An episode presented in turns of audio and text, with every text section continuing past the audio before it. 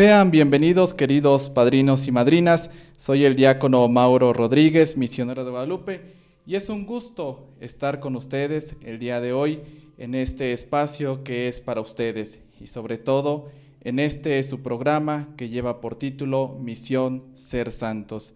Y pues bueno, es una alegría estar aquí con ustedes compartiendo este espacio con cada uno de ustedes, padrinos, madrinas, amigos y pues todo el pueblo de Dios. Pues sean todos bienvenidos a este espacio. Y bueno, el día de hoy también nos acompaña, está aquí conmigo, el seminarista José. Seguramente en muchas ocasiones ya han visto a varios integrantes de los misioneros de Guadalupe, algunos padres, algunos laicos, eh, algunos seminaristas y a lo mejor muy pocos, ¿verdad? Pero el día de hoy tenemos un invitado especial, al seminarista José, al cual le vamos a dar la bienvenida y le vamos a pedir que se presente con ustedes. Bienvenido, José. Muchas gracias, Mauro. Pues para mí es de mucha alegría estar aquí con ustedes compartiendo el programa Misión Ser Santos.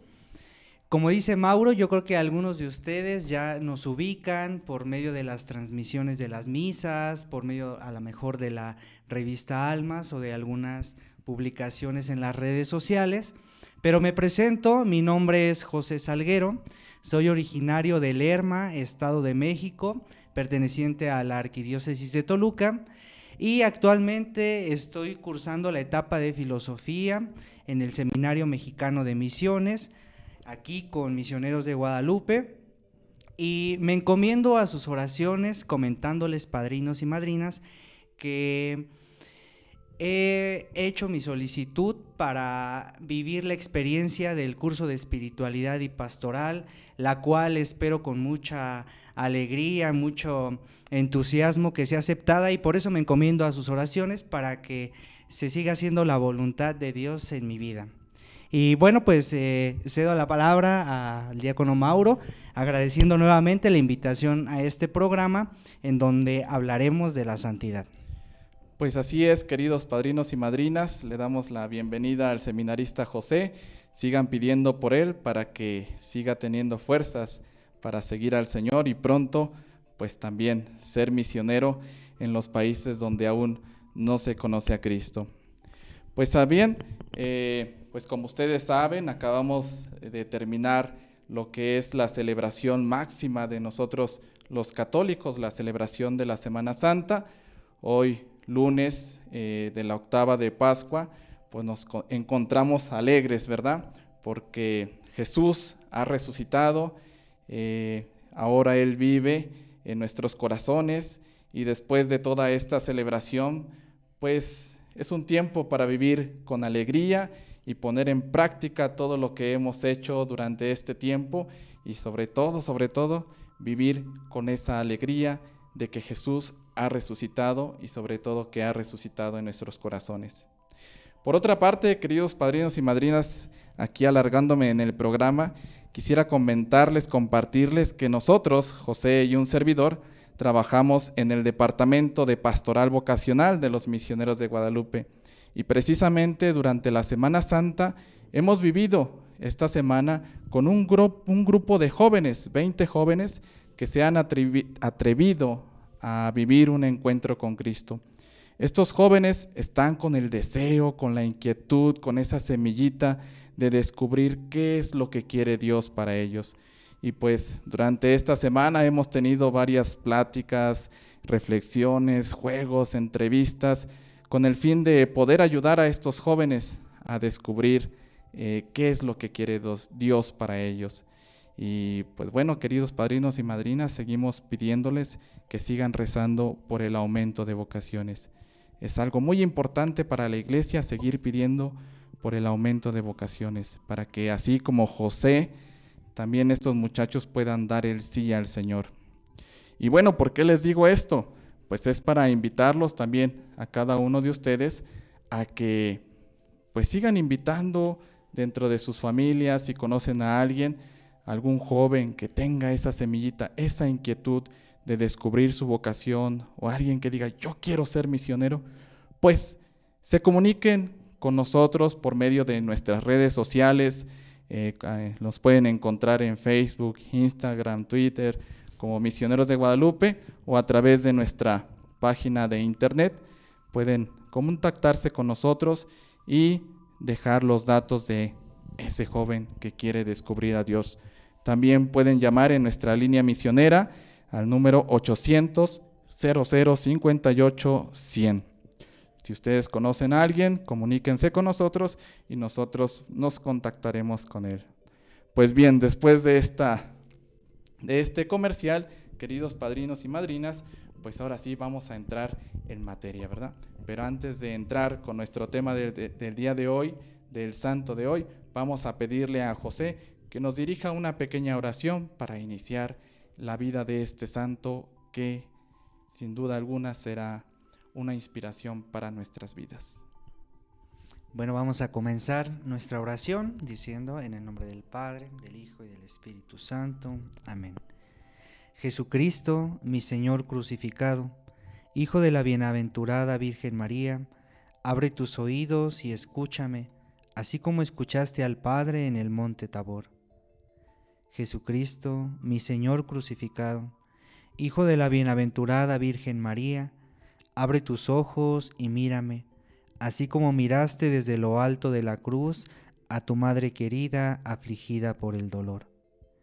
Jesucristo, mi Señor crucificado, Hijo de la bienaventurada Virgen María, abre tu boca y háblame, así como le hablaste a San Juan cuando le diste por hijo a tu madre.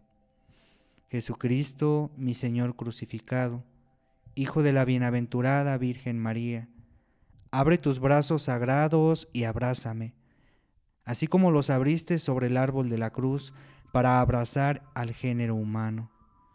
Jesucristo, mi Señor crucificado, Hijo de la bienaventurada Virgen María, abre tu corazón y recibe el mío.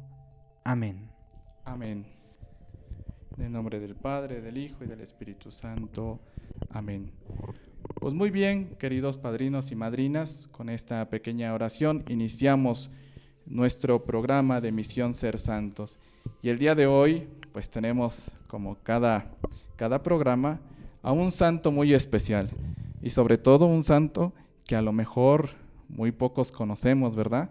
Sinceramente, eh, yo este santo no lo conocía mucho, por eso invitamos a José porque es un experto en este santo. Y bueno, para ya no seguir con esta incógnita, vamos a pedirle a José que nos dé una pequeña probadita de lo que es, o más bien, quién es este santo. Bueno, pues el santo del que hablaremos el día de hoy, queridos padrinos y madrinas, es nada más y nada menos que Santa Gema Galgani. Y ustedes se preguntarán quién fue Santa Gema Galgani. Pues Santa Gema Galgani, a grandes rasgos, vamos a, platicarles que ella fue una laica, pero fue una laica consagrada y además una laica que estuvo muy de cerca con la congregación pasionista. Es una santa italiana. Y bueno, hablando de la congregación pasionista, eh, quizá ella no fue una religiosa como tal, pero sí estuvo muy de cerca la congregación, tanto que algunos escudos de la congregación pasionista eh, pues tienen su imagen. Y bueno, eh, por el momento vamos a solamente quedarnos con esto. No sé cómo ves, Mauro. Pues ya me quedé con la intriga, ando con la curiosidad y pues bueno, vamos a descubrir juntos qué, qué cuál fue la vida de esta santa y sobre todo qué enseñanza eh, nos puede dejar para nosotros y sobre todo para algún día eh, pues ser unos santos santos, ¿verdad? aunque ya somos santos desde nuestro bautismo, pero pues ser mejores personas, ganarse el reino de los cielos. Pues bueno, ya me quedé con esa intriga. Pues bien, antes de iniciar de lleno con la vida de esta santa, los invito a que hagamos un pequeño corte.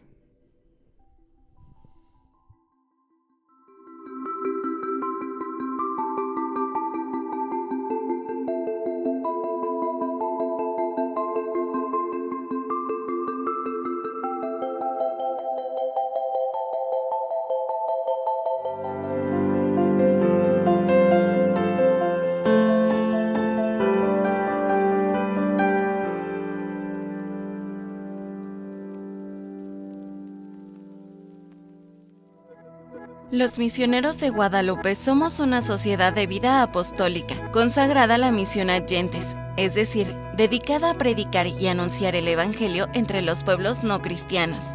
Veneramos a Santa María de Guadalupe como primera misionera, patrona de México y emperatriz de América Latina. Por ello, es modelo en nuestro trabajo de evangelización.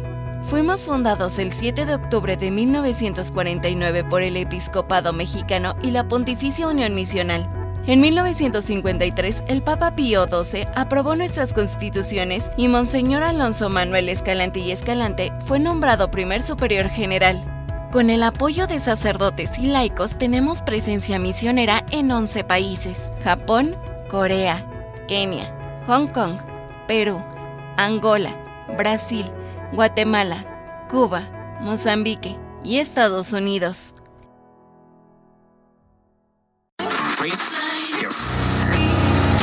Ahora también puedes escucharnos. Desde donde estés, conéctate y sigue nuestra programación en MG Radio Misionera. MG Radio Misionera. Entra a nuestra página www.misionerosdeguadalupe.org y listo. Comienza a disfrutar la programación que tenemos para ti.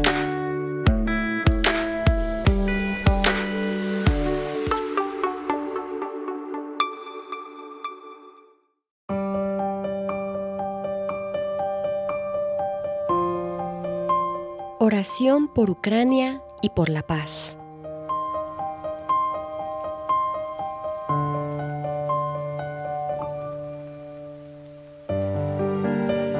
Que todas las acciones e iniciativas políticas estén al servicio de la fraternidad humana y no de los intereses partidistas. Te proponemos esta plegaria por Ucrania que recoge palabras y peticiones del Papa Francisco de los últimos días, para rezar con fe en estos momentos de guerra en ese país.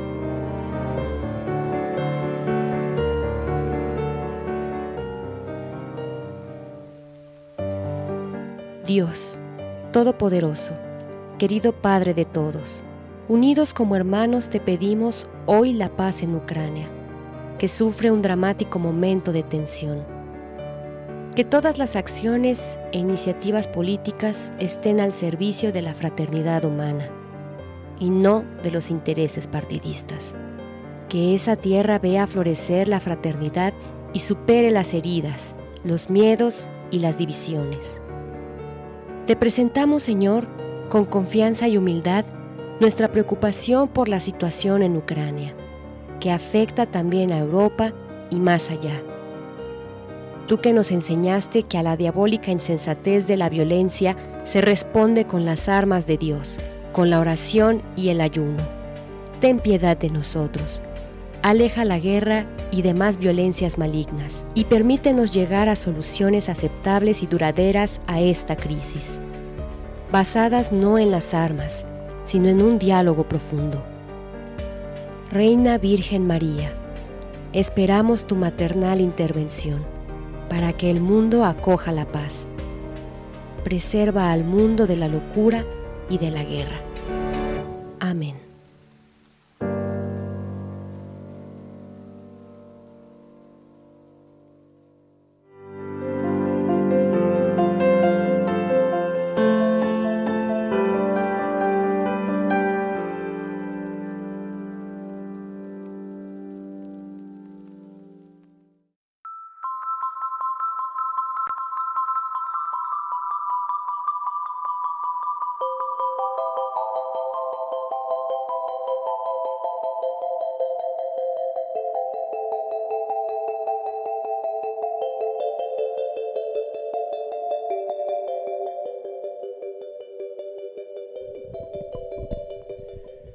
Pues muy bien, queridos padrinos y madrinas, sean nuevamente bienvenidos a este su programa.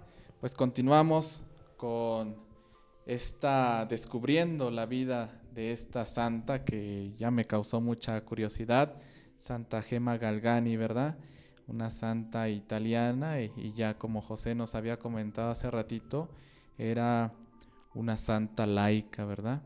Hemos escuchado de muchos santos que han sido padres, eh, religiosas, eh, no sé, con otros títulos, papas, obispos, etcétera, ¿verdad?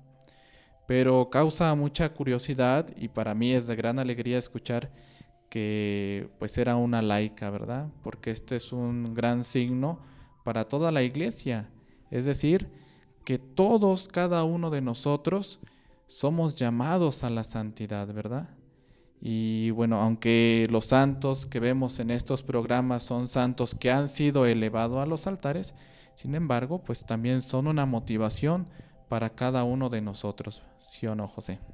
Sí, así es, como bien dices, Mauro, el hecho de que eh, Santa Gema Galgani haya sido laica es como ya bien decías al principio del programa, pues es de inspiración para todos nosotros, porque muchas veces pensamos que los santos o la santidad es para los consagrados, para los religiosos. Sin embargo, ella puede ser de inspiración para todos nosotros y sobre todo para escuchar el llamado que Dios nos hace a todos los bautizados de que somos llamados a la santidad.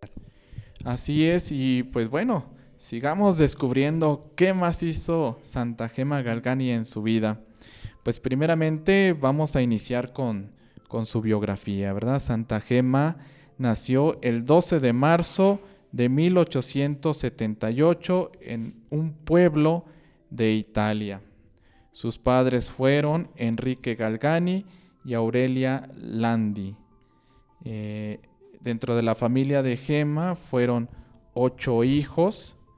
Gema fue la cuarta en nacer y sobre todo la primera niña de la familia. Pues yo creo que era la, más consentida, ¿verdad? sí, claro, yo creo que siempre sucede así cuando mm, eh, hay particularidades en, en los santos, como el hecho de que haya sido la primera hija eh, ahí ya podemos encontrar ya signos de, que Dios está haciendo o que quiere hacer algo especial, así como lo quiere hacer en cada uno de nosotros. Ya en ella había puesto su mirada. Y bueno, son datos o son curiosidades que a nosotros pues nos dejan ver que somos especiales cada uno de nosotros para Dios. Sí, sobre todo muy especiales porque Santa Gema fue bautizada un día después de haber nacido. Ella eh, pues recibió inmediatamente el bautismo, recibió esa gracia de Dios y sin duda alguna pues es el primer signo para la santidad, ¿verdad? O algo curioso de Santa Gema es que desde muy pequeña, eh, dicen ahí su, su biografía, empezó a tener rasgos de santidad, ¿verdad? Así es, exactamente. Cuando Dios pone la mirada en alguien, ya le muestra eh, signos de, que está cerca de él. En el caso de Santa Gema, ya se presentaban signos de santidad desde que ella era muy pequeña.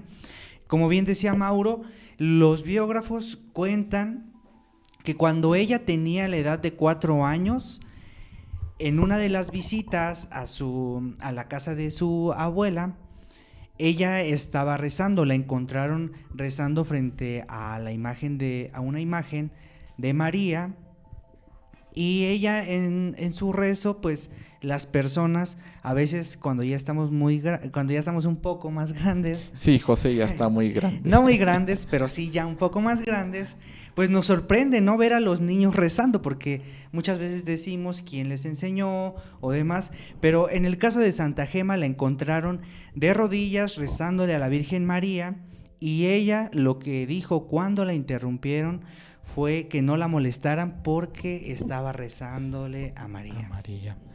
Y es algo curioso, ¿no? Sobre todo cuando los niños eh, nos dan esa, no sé cómo llamarlo, pero como que esos golpes, ¿no? Esa, esa llamada de atención, ¿no?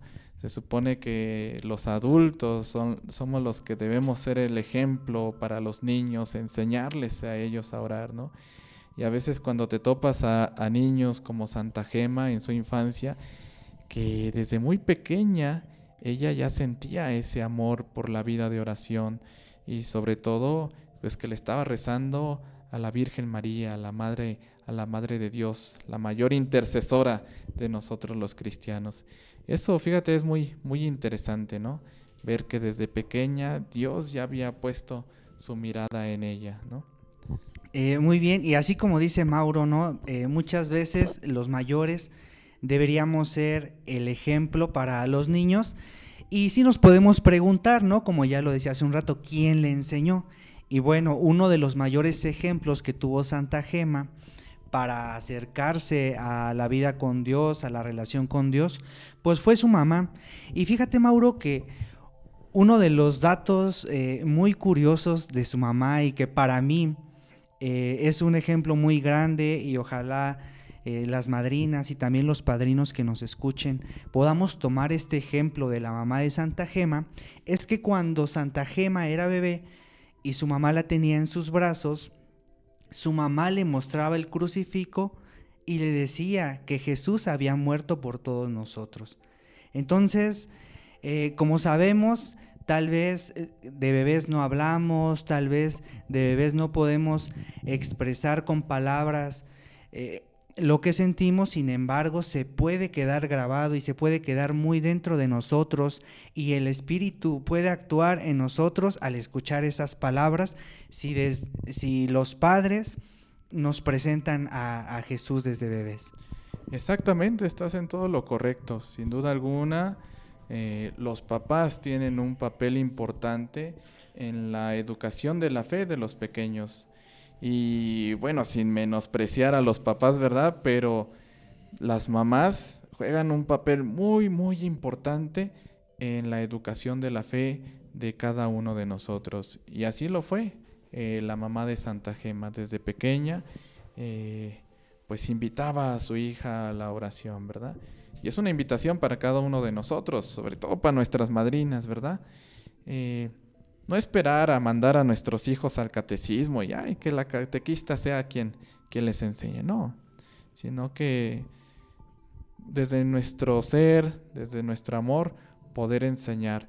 Y fíjate que me llama la, atención que lo único que la mamá de Santa Gema hacía era mostrarle el crucifijo, ¿verdad? Porque ni tan siquiera le, le daba lecciones o le enseñaba las oraciones, simplemente le enseñaba el crucifijo con pequeñas acciones. Fíjate que eso es muy, muy interesante en la infancia de, Santa Gema. Claro, claro, y esto se ve reflejado más adelante en la vida de Santa Gema, porque más adelante les vamos a platicar que ella pues fue, eh, tenía una, gran, una grande devoción a la pasión de Cristo.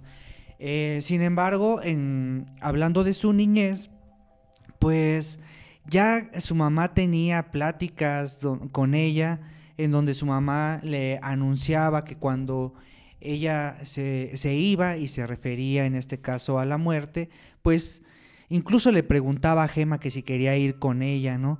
Y Gema le decía, pues ¿a dónde, a dónde vamos? Y su mamá le decía, pues vamos al paraíso. Y estas palabras de, de decirle también a los niños que creemos en la vida eterna que Jesús nos ha dado por medio de su muerte, también son, eh, pues ya como decías, ¿no? Lecciones, a lo mejor Santa Gema ya tenía algunos años de edad, ya podía eh, recibir de alguna manera aquello que llamamos catequesis y que sin duda alguna se han quedado o se quedaron en su corazón. Sí, sí, sin duda alguna la, la mamá de Santa Gema fue una gran catequista, la cual eh, pues le sirvió durante toda su infancia y sin duda alguna que despertó en ella pues ese, ese deseo y ese amor por seguir a Cristo. Y bueno, durante toda su vida esas enseñanzas estuvieron ahí presentes. Poco después, dice la biografía, murió la mamá de Gema, ¿verdad? Y Gema, este, pues en lugar de sentirse un poco triste, bueno, evidentemente triste por la pérdida de su mamá, pero sobre todo dice su biografía que ella mantenía esa esperanza de las cosas que su mamá le había enseñado. Santa Gema sabía que su mamá estaba en el paraíso, ¿verdad? Y pues es ahí donde entra en acción esas enseñanzas y sobre todo que mantiene viva ella desde pequeña la esperanza de que algún día estaremos con Dios en el paraíso. Y eso es algo muy importante que debemos aprender, ¿cierto, José?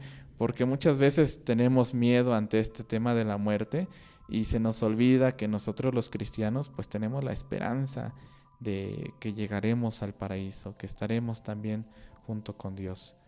Así es, como ves?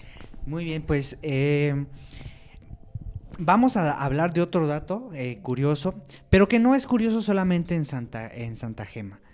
Vamos a exponer que no hay santo que no haya vivido esta devoción y este, sobre todo, este amor a la Eucaristía, que es el que tenía Santa Gema. No hay santo que no ame la Eucaristía. Entonces, Santa Gema empezó a amar la Eucaristía desde que era niña, precisamente. O sea, seguimos hablando de su niñez, porque en su niñez Dios ya daba eh, grandes manifestaciones de santidad en Santa Gema. Y bueno, la, eh, la biografía nos dice que Santa Gema ya anhelaba recibir el cuerpo de Cristo. Sin embargo, como era una niña de nueve años, pues todavía no podía hacer la primera comunión. Aún así, ella tenía un confesor y el confesor sabía de su anhelo, sabía de lo que había en su corazón y este anhelo tan grande de, ya recibir la, la Eucaristía reconociendo como cuerpo de Cristo. Pide un permiso en un convento para ir a la catequesis y hacer la comunión y entonces pues recibir la, la primera comunión. ¿Cómo ves, Mauro? No, pues suena muy interesante y es algo sorprendente ver en los niños eh, ahorita en Santa Gema, que desde muy pequeños tienen ese deseo de encontrarse con Dios, ¿verdad? Yo me doy cuenta en las celebraciones, en la misa, eh, cuando acompaño a los padres en algunas parroquias, pues cuando pasan los niños, ¿no? Que tú estás dando la comunión y ellos se quedan viendo, ¿no? Como que con ese deseo de encontrarse con Dios, esas ganas de también ellos querer eh, comer el cuerpo de Cristo, ¿no? Y pues muchas veces en lugar de, motivarlos como que los desanimamos, ¿no? Sin embargo, ver ahorita que Santa Gema, ella buscó decir, yo quiero participar también del cuerpo de Cristo, ¿no? Y buscar otros medios para poder hacer su primera comunión. Y pues es muy importante ahí estar junto con los niños, ¿verdad? Decirle, pues si quieres recibir a Dios, hay que prepararte, ¿no? y encender esa llama y ese deseo de amor por la Eucaristía. Así es, padrinos y madrinas, a todos los que nos escuchan en este programa, queremos decirles que la invitación, eh, hablando de este rasgo de amor a la Eucaristía en Santa Gema, a decirles que podemos dar ese paso en la santidad amando la Eucaristía, deseando recibir diariamente el cuerpo de Cristo. Así es. Pues bien, para ir avanzando un poquito más rápido, después de este acontecimiento de la primera comunión de Santa Gema, pues hoy ya continúa su vida. Eh, por ahí hay un lapso de tiempo perdido de ella, pues como toda adolescente, se separó un poco de la iglesia, eh, pues hacía su vida normal, ¿no? Sin embargo, más adelante, pues ella empieza nuevamente a sentir este llamado de Dios, este llamado por la vocación. Y es ahí donde ella empieza nuevamente a querer encontrarse con Dios, sobre todo por un acontecimiento muy importante, la enfermedad. Santa Gema a temprana edad eh, empieza a sufrir eh, una enfermedad grave y es lo que la ayuda a volverse a encontrar con Dios, acercarse hacia ella. Así es. Y hay un momento muy, muy especial y muy importante en donde la biografía dice que Santa Gema hizo una oración muy fuerte y que le dijo a Jesús que no rezaría más si Jesús no la curaba. Entonces, eh, pues Jesús responde a esta oración dándole la sanación y bueno, pues es una muestra más de amor, no respondiendo a un capricho, sino Jesús ya tenía preparado algo para, para Santa Gema. ¿no? Así es.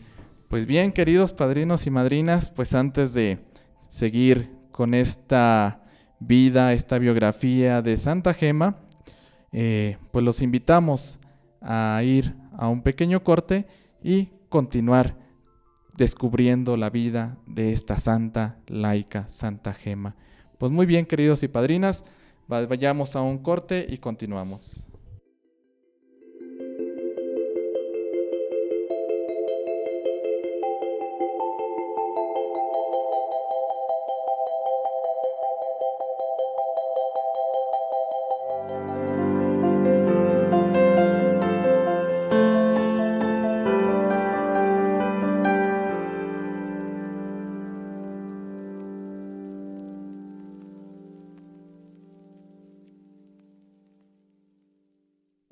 Misión, la Amazonía. Misioneros de Guadalupe, comprometidos con brindar respuesta a las recomendaciones de nuestro undécimo capítulo, consolida su presencia en las tierras misioneras de Perú y Brasil, fusionándose para abarcar mayores territorios de evangelización, formalizando así la misión de la Amazonía. El 15 de septiembre de 1980 llegaron a Bagua, Perú, los primeros misioneros de Guadalupe a la parroquia de San Juan Bautista en la región nororiental de Marañón. A partir de entonces han colaborado en diferentes comunidades peruanas como Pucallpa, Lima y Cusco. El 26 de abril de 1987 fue nombrado el primer grupo de misioneros de Guadalupe, quienes llegaron a servir a las parroquias de Nuestra Señora del Rosario en Itacuachara, Nuestra Señora de la Concepción en Silves y Cristo Resucitado en Urucurituba. Se ha colaborado en diferentes parroquias de la prelatura de Itacuachara. En el 2022, la misión de la Amazonía a fin de llegar a más comunidades necesitadas de evangelización, se formaliza esta misión, comenzando en el Vicariato Apostólico de Pucallpa, el Vicariato Apostólico de San José de las Amazonas, la Diócesis de Alto Solimoes y la Arquidiócesis de Manaos. Asimismo, en la triple frontera de Colombia, Perú y Brasil, comenzamos a trabajar con la comunidad indígena ticuna, principalmente en la diócesis de Alto Solimoes, Brasil, y el Vicariato Apostólico de San José del Amazonas, Perú. La sede de esta misión se establece en la ciudad de Tabatinga, en la diócesis de Alto Solimoes.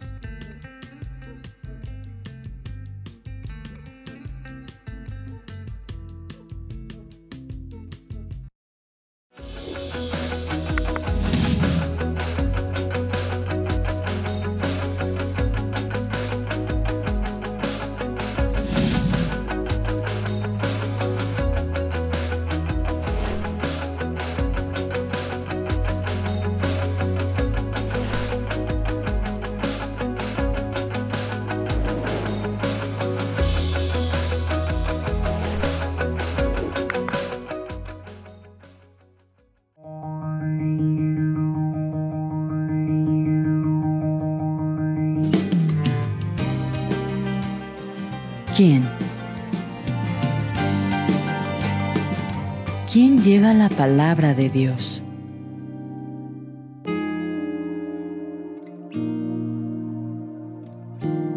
¿Quién se entrega por los más pobres y necesitados?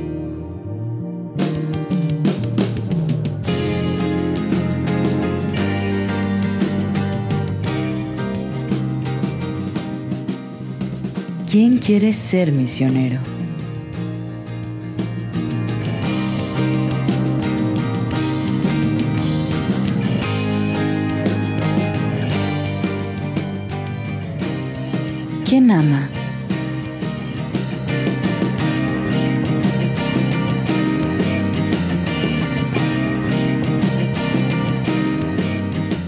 Amar es salir. Adientes, una revista bimestral de las OMPE México.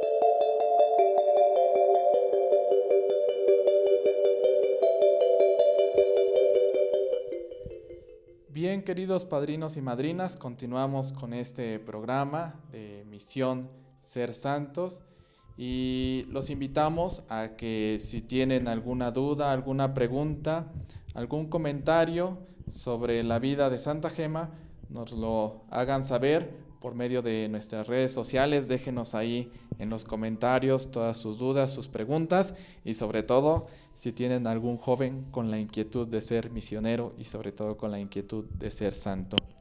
Pues muy bien, José, continuamos con la vida de Santa Gema. No sé qué más nos puedas decir de esta gran santa. Sí, así es. Hace un rato nos mencionabas dos datos importantes sobre la santidad de Santa Gema y nos mencionabas uno de ellos es la enfermedad, la importancia de la enfermedad para los santos y también en el principio llegamos a mencionar que Santa Gema, pues ella tenía, ¿no? Un, una relación cercana a su ángel de la guarda. Entonces, cuando sucede esta enfermedad que nos contaba Mauro, esta enfermedad grave que la hizo acercarse nuevamente al Señor, su, eh, tuvo un contacto muy cercano con su ángel de la guarda. Recordemos que ella en su misticidad vivía acontecimientos extraordinarios, ¿no? Y uno de ellos era que pues, se le presentaba el ángel, la presencia, del, ángel. de la guarda. Y esto es algo muy importante, ¿por qué? Porque desde nuestra infancia, cuando somos pequeños, ordinariamente nuestra mamá, nuestra abuelita, siempre nos enseñan a rezarle al ángel de la guarda, ¿no? Y, y, cuando somos pequeños siempre hacemos esa pequeña oración, esa bonita oración a nuestro ángel de la guarda. Y somos muy fieles a él. Sin embargo, ya cuando vamos creciendo, estamos en otra etapa, como que se nos olvida o nos olvidamos de nuestro angelito de la guarda. Sin embargo, aquí Santa Gema nos da un gran ejemplo de que nuestro ángel de la guarda siempre está con nosotros y ella tiene en esa misticidad, tiene esos encuentros con su ángel de la guarda y es el ángel de la guarda el que está atrás de ella, ¿no? Y en algo que mencionaba hace momento José, donde decía Santa Gema cuando se, se enojó con Dios, le dije a Jesús que no rezaría más si no me curaba. Y continúa Santa Gema. Y le pregunté qué pretendía teniéndome así. Su ángel de la guarda le responde, si Jesús te aflige en el cuerpo, es para purificarte cada vez más en el espíritu. Aquí tenemos dos cosas muy importantes, la participación de nuestro ángel de la guarda que siempre está con nosotros y la importancia de vivir la santidad en la enfermedad.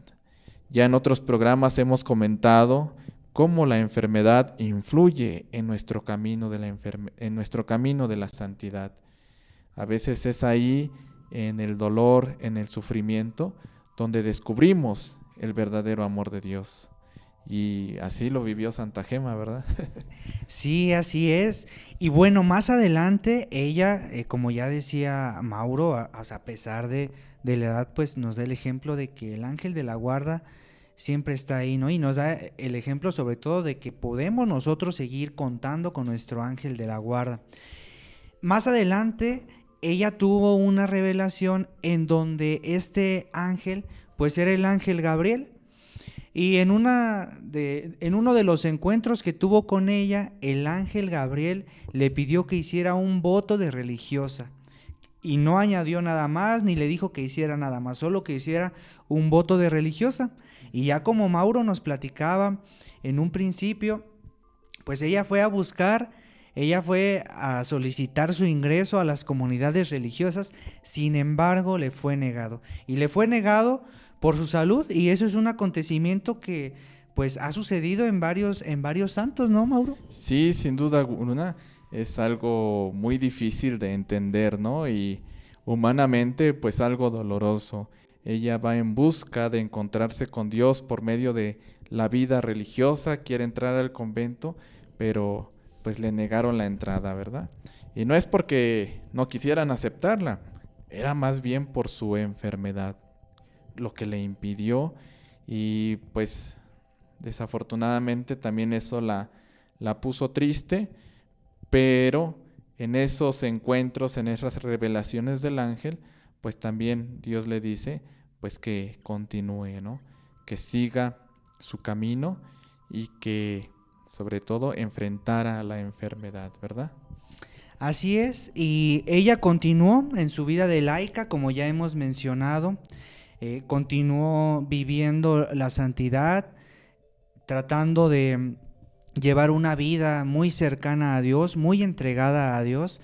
Y bueno, eh, en esta parte de, su vida es donde se madura aquello que su mamá le enseñó cuando era bebé, cuando le enseñaba el crucifijo y cuando le decía que Cristo había muerto por todos los hombres.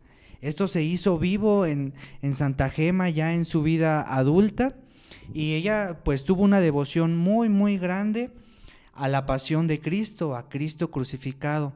Tan es así que llegó a tener las llagas de Cristo y también vivió un momento en donde ella experimentó lo que Jesús vivió en el huerto de Getsemaní, que fue sudar lágrimas de sangre. Así es, sin duda, eh, Santa Gema eh, recibió lo que conocemos como los estigmas, ¿verdad?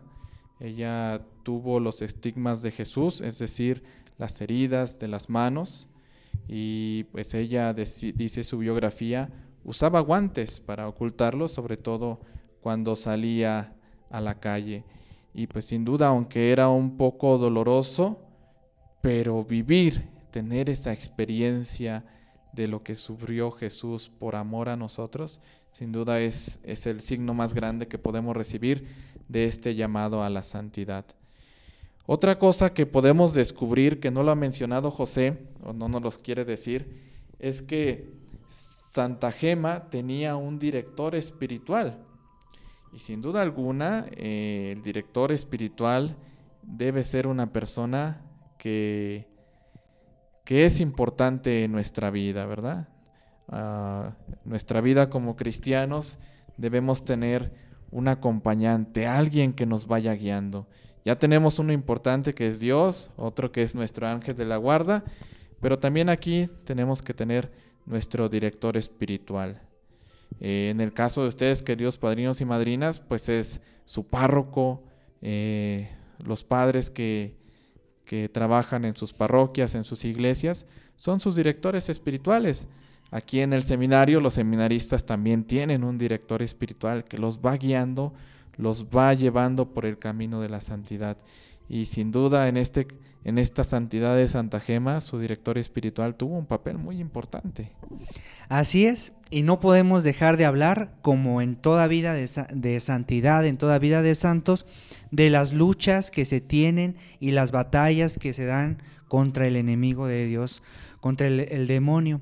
Y es precisamente eh, la lucha que lleva Santa Gema el demonio se interponía para que ella no tuviera dirección espiritual, para que de una o para que de una manera u otra ella no asistiera a su dirección espiritual, le hacía tener malos pensamientos sobre los confesores, sobre el director espiritual y sobre todo a veces se hacía pasar por algún por algún sacerdote y dando una imagen negativa a Santa Gema, pero Santa Gema en su vida de santidad lograba discernir que era un mal espíritu.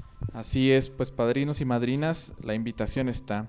Hay que buscar a nuestro director espiritual, acercarnos a ellos y pues que sean ellos los que nos guíen mm, para tener una vida espiritual fuerte, profunda y que nos ayude a ser personas, a ser mejores personas y sobre todo a ser personas santas, ¿verdad, José? así es, exactamente, y así fue como Santa Gema eh, llevó esta vida de santidad y llegó a ser santa gracias a su vida espiritual, a la oración, al amor a la Eucaristía, al acercamiento con su, dirección, con su director espiritual. Y bueno, el amor tan grande a, a Jesús nos lleva a que en algún momento, como bien decía Mauro, no temamos a la muerte, sino más bien que cuando nosotros creamos que estamos próximos a la muerte, nuestro corazón vaya teniendo esa alegría de saber que está próximo a encontrarse con quien hemos amado, que es a Jesús. Así es, José. Pues bien, ya después de haber platicado toda esta vida de esta gran santa, Santa Gema, pues también llegó el momento pues doloroso también para ella, que fue el encontrarse con la muerte. Santa Gema, debido a su enfermedad, eh, sufrió mucho, su enfermedad la llevó a la muerte. Sin embargo, aunque fue una muerte un poquito dolorosa, también fue una muerte muy bella, porque ella tenía esa esperanza que su mamá le había enseñado desde pequeña, que aunque estaba sufriendo ahora, ella iba a ir al paraíso. Así es, y bueno, pues vamos a hablar de la muerte de Santa Gema. Ella, como ya les hemos venido diciendo, tenía una devoción muy grande a la pasión de Cristo, a, a Jesucristo crucificado. Es así que ella, en su amor a esta devoción, tenía el anhelo y el deseo de morir, de morir crucificada con Cristo. ¿Y cómo es esto? Ya les habíamos dicho que ella pues era una mística, vivía la misticidad, y entonces en uno de los momentos de éxtasis que ella vivía, ya en la agonía, ya muy cercana a su muerte, ella empezó a experimentar el ser crucificada con Cristo. Eh, la biografía dice que estiró los brazos en signo de crucifixión y así es como en algún momento llega la muerte y ella muere cumpliendo su, su, anhelo, ¿no? Jesús le concedió el anhelo de morir siendo crucificada con él. Sí, y también otro dato interesante es que al momento de morir, dice su biografía, se le dibuja una sonrisa en su cara. Y lo expresa así su biografía, una sonrisa del cielo se dibujó en sus lágrimas. Dos lágrimas corrieron en sus ojos. Sin duda fue una muerte muy dichosa, muy agraciada por Dios de ya llevarla al paraíso. Santa Gema muere a la 1.45 pm en un sábado santo. Sábado santo que acabamos de celebrar hace dos días. Y pues qué mayor regalo, eh, morir, encontrarse con Dios en un día que es muy especial, la mayor celebración que tenemos nosotros los católicos. Sin duda, Santa Gema recibió esta gracia de Dios y yo creo, sin duda alguna, que se fue directito al paraíso junto con su madre. Sí, así es, Mauro. Yo creo que cuando tenemos esa creencia viva de que Jesucristo ha muerto por nosotros para darnos la vida eterna, sabemos que no todo termina aquí, ¿verdad? Y eh, padrinos y madrinas, les invitamos a que con fe también creamos que nuestra vida, cuando llega el momento de la muerte, no termina aquí, sino hay una vida más allá que, que Cristo nos ha, nos ha regalado eh, por su muerte. Y bueno, también un reflejo de esto es que, eh, otro dato curioso, es que su confesor de Santa Gema no estuvo presente cuando ella murió y entonces él deseaba volver a ver pues eh, la sonrisa de Santa Gema por última vez. Y entonces dice la biografía que pasaron 14 días y cuando ya pasaron 14 días al momento de, de querer incinerar el, el cuerpo de Santa Gema, cuando le estaban realizando la, una tipo autopsia como lo conocemos. Entonces, su corazón aún estaba vivo. ¿Cómo ves eso, Mauro? Pues sí, sin duda es algo que pues la ciencia muchas veces no puede explicar, pero son cosas que suceden exactamente en este camino de la santidad y sin duda pues esta gracia y este ejemplo de Santa Gema para cada uno de nosotros. Pues muy bien, queridos padrinos y madrinas, por último cabe decir que Santa Gema, después de su muerte, inició su proceso de canonización cuatro años después de su muerte. Ella fue elevada a los altares por el Papa Benedicto XV y en el año de 1907. Y pues bien, para ir concluyendo, pues cabe resaltar que Santa Gema es un ejemplo para cada uno de nosotros un ejemplo, sobre todo porque ella era laica, fue una santa que supo enfrentar la enfermedad, eh, que supo aceptar eh, lo que Dios pedía, lo que Dios le pedía, que supo vivir su vida como cristiano, dando ejemplo en medio de las adversidades. Pues muy bien, queridos, y queridos padrinos y madrinas, con esto pues vamos concluyendo todas estas enseñanzas, toda esta biografía de Santa Gema. Esperemos que pues sea un ejemplo, una ayuda para su vida de oración, su vida espiritual de cada uno de nosotros y sobre todo pues que todos alcancemos la santidad. Pues José, hemos llegado ya al final de este programa. Muchas gracias por compartir con nosotros a esta santa. Sigamos pidiendo por José para que el Señor lo ayude en este proceso de ser sacerdote misionero, que en este camino que estás por emprender en el curso de espiritualidad y pastoral, Santa Gema sea un ejemplo para ti. Pues muy bien, queridos padrinos y madrinas, también los seguimos invitando a que nos sigan en las redes sociales, que nos dejen sus comentarios sobre Santa Gema, sus preguntas, sus dudas, para poderlas ir respondiendo. Muchas gracias, eh, Mauro. Pues también gracias a ustedes, padrinos y madrinas, a quienes siguen el programa, nos seguimos encomendando a sus oraciones y les seguimos pidiendo que oren por las vocaciones, a la vida consagrada y sobre todo para que todos y cada uno de nosotros podamos escuchar el llamado a vivir la santidad. Así es, pues muchas gracias queridos padrinos y madrinas por haber estado en este programa con ustedes.